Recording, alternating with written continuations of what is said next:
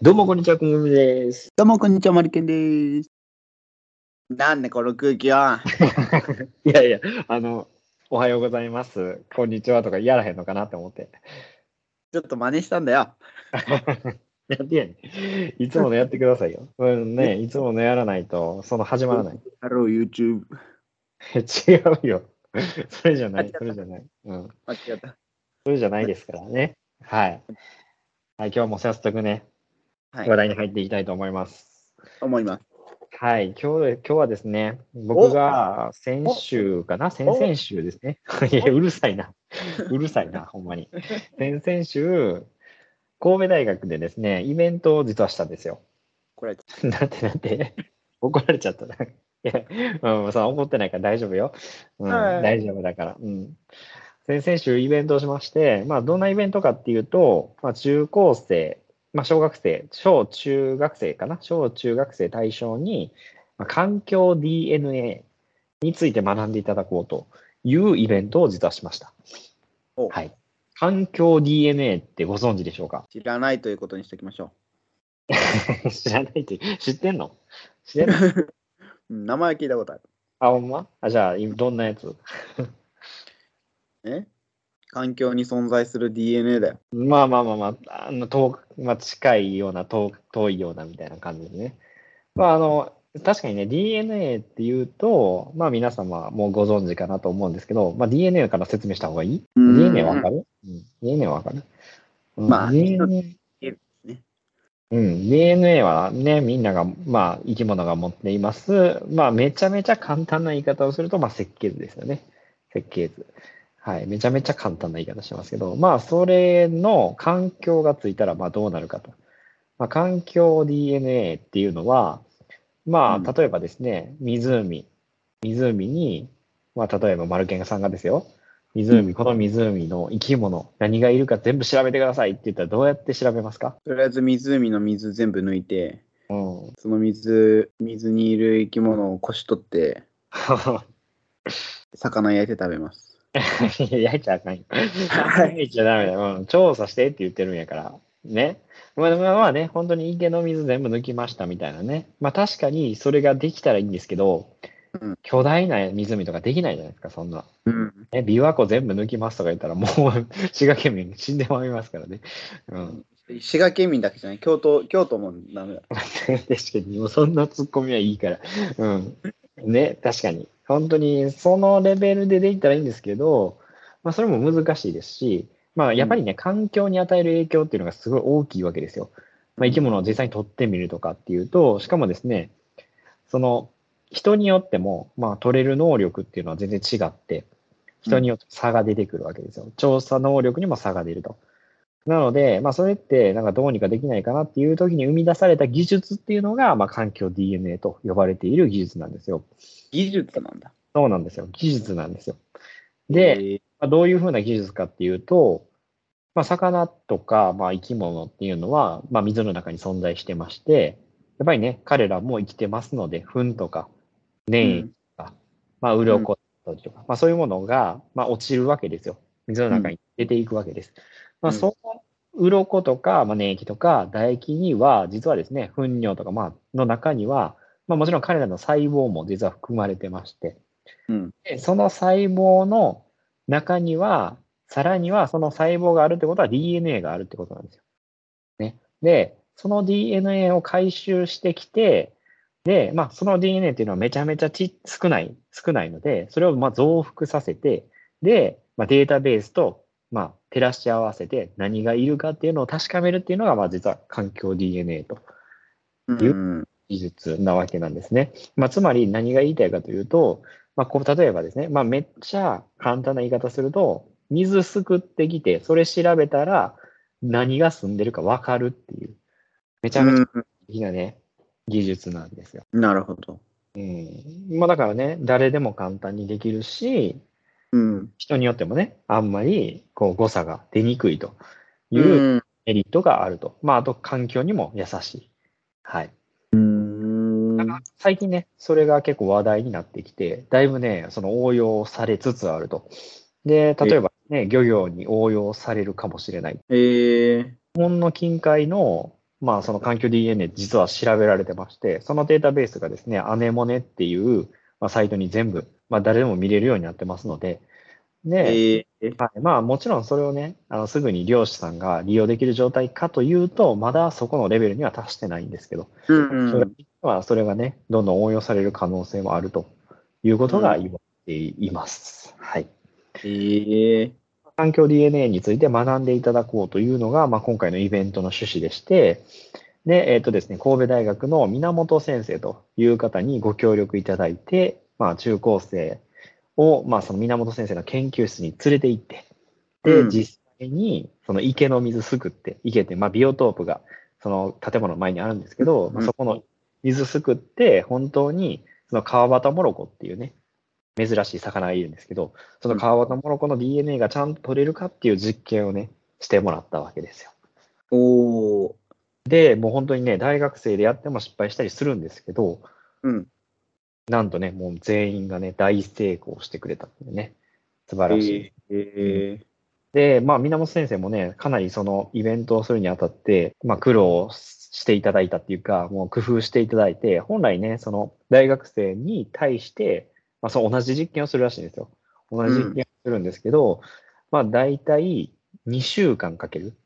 うん1週目にまあ準備して、2週目に、まあ、その結果をまた見てみるみたいな。うんうんうん。がかかる、本来ね、時間がかかったんですけど、それもね、20分ぐらいできるように短縮してもらって、おー、新しいね、簡易キットみたいなのが実は売られてるらしくて、え実際ー、見たらめっちゃ綺麗に結果出たみたいな。えー、そう。驚いてましたね。お私らもこれやろうかなみたいな。っていうぐらい、実際の研究で使おうかなっていうぐらい、結構綺麗に結果が出たらしくて、え生たちもすごく喜んでくれて、ね、皆さん、しっかり学んでいただけたかなと、そういうイベントをやりました。ー、おー。その高校生とかはどっから引っ張ってきえっとね、高校生までは来てなかったんですけど、まあ、中、小中学生かな、うん。で、まあ一応、まあ、僕の実験教室の生徒を呼ぼうと思ってたんですけど、まあ神戸なんで、まあから神戸結構遠い。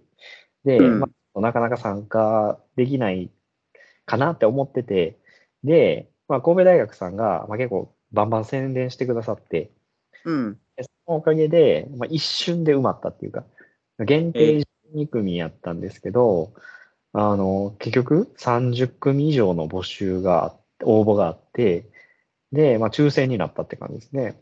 あえ、2組 ?4 人？えっとね、12組の1組が、まあ、大体2、3人って感じですかね。ああ。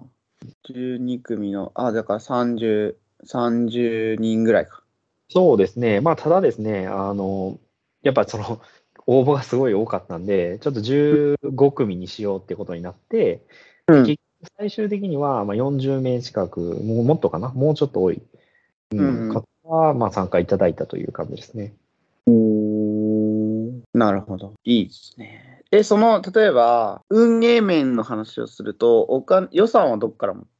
神戸大。いやいや、えっ、とですね、今回ですね、あの、深谷化成株式会社さんっていう、うん。あのマイクロピペッターを販売、製造販売している会社さんがいるんですけども、あるんですけども、そこがですね、協力いただいて、えそこのかそこの会社さんが、まあ、ある程度お金出してくださって、まあ、この会が実現したって感じですかね。ー、えー、深谷化成。そう、深谷化成さん、ワトソン君って知らない、ご存知じゃないですか？ワトソン君。な、何のワトソン？ピペットの？いや、なんかね、ワトソン君っていうのがいるんですよ。その深谷化成さんがワトソン株式会社かな？なんかその深谷化成株式会社と製造販売してるのがそこで、あれかな、違うか、製造してるのが深谷化成さんで、ワトソン株式会社が販売し、ピペットの販売してるみたいな。なんか分か分かれてるみたいですけど、ワトソンって書いてあるやつ。そうそう、ワトソンって書いてるやつ。ワトソンって書いてあるマイプロピッター。そうそうそうあ使っそ使ってたかもしれないな。う。うん。使ってたかもしれない。うん。まあうん結構有名で。サビが。うん。そんなところですかね。本当に簡単にみんなできるんで、うん。まあ、ペットの操作とかも、まあ実は初めての方々も多かったんですけど、まあ喜んでいただけたかなという感じですね。うーん。マイクロピペッターマジ便利よね。うん、マイクロピューターね。うんでも僕大学生になるまで使ったことなかったですよ。ああ、僕もですよ。僕うもん大学生でバリバリ使って。うん。あの、ピペットの、うん。いなんだ、1ミリピペットを遊ん、うんロケット鉛筆みたいにつなげて遊んで。やったらあかんけど。わかりますけどね。そう。あれ、僕らね、ピペットマンって言いますけど、うんピペットマンって言うじゃないですか。でもあれって、そのマイクロピペッターの商品名がピペットマンらしくて、深井が生産のピペッマイクロピペットピペッターはピペットマンじゃないんですえー、ちゃんと正式名称があるんですけど、ネクスティ。ネクスティ。そう、ネクスティっていうのが、あの、深江化成さんのマイクロピペッターですね。はい。でも大学の頃ピペットマンって言ってたからピペットマンだったかもな。うん、なんか、いや、なんかね、もうみんながみんなピペットマンって言ってるらしくてあ、そのネクスティであってもみんなピペットマンって言っちゃうらしいですよ。ああ、ホッチキスみたいな。そうそうそうそう。え、あれでホッチキスってホッチキスじゃないですか、あれ。え、あれステープラー。あ、そうなんや。えーテープラーで、ホッチキスは商品名。そうなんや。知らんかった。え、バンドエイドもそう？バンドエイドもそう。あーバンソコーが、あれ？バンド、バンソコーが本来の名前？バンドエイドは、絆創膏、うん。バンソコーが本来の名前で、バンドエイドは商品名ってこと？ああ、そういうのありますよね。もうそれが馴染んでしまいすぎて、うん定着しすぎて。うん。でホッチキス以外言わへん、言わへんよね、みんな。いや、あとなんかあったかなと思って。うん。ない。いや、まあ多分探せばね、あるんでしょうけど、もうみ、それがね、当たり前すぎて、わかんないですね。何？すぐ出てこないってことは、多分他の人も出てこない。いや、そうで、商品名が一般名称になっているものみたいな。えっ、と、ウォークマン、デジカメ、ポケットベル、お財布携帯、QR コード、着メロ、エスカレーター、エレクトーン、ラジコン、セスナ、ウォシュレット、ホシホッチキス、ポストイット、シャチハタ、セロテープ、あ、セロハンテープもあれか。セロテープはニチバンの商品名で、一般名称はセロハンテープ。ああ、えそれずるいな。それなんかちょっとうん略ちょっと略称ちょっとずるいな。確かに。いや、なんかいろいろありますね。タッパーも、米国のタッパーウェア社の商品名で、一般名称はプラスチック精密、精密、精密、精密性用。言わへんよ。正式名称なんじゃないんだ。タッパーもあれらしいよ。そうなんだ。うん。UFO キャッチャーもそうかな。UFO キャッチャーもセガインタラク、イン、ああ、そうだ。え。UFO キャッチャーか。そう、オセロもそうらしい。オセロもメガハウスの商品名で、一般名称はリバーシ。めちゃめちゃ多いですね。こう考えると。なるほど。うんうどん好きもそうらしい。ん？うどん好き。うどん好き？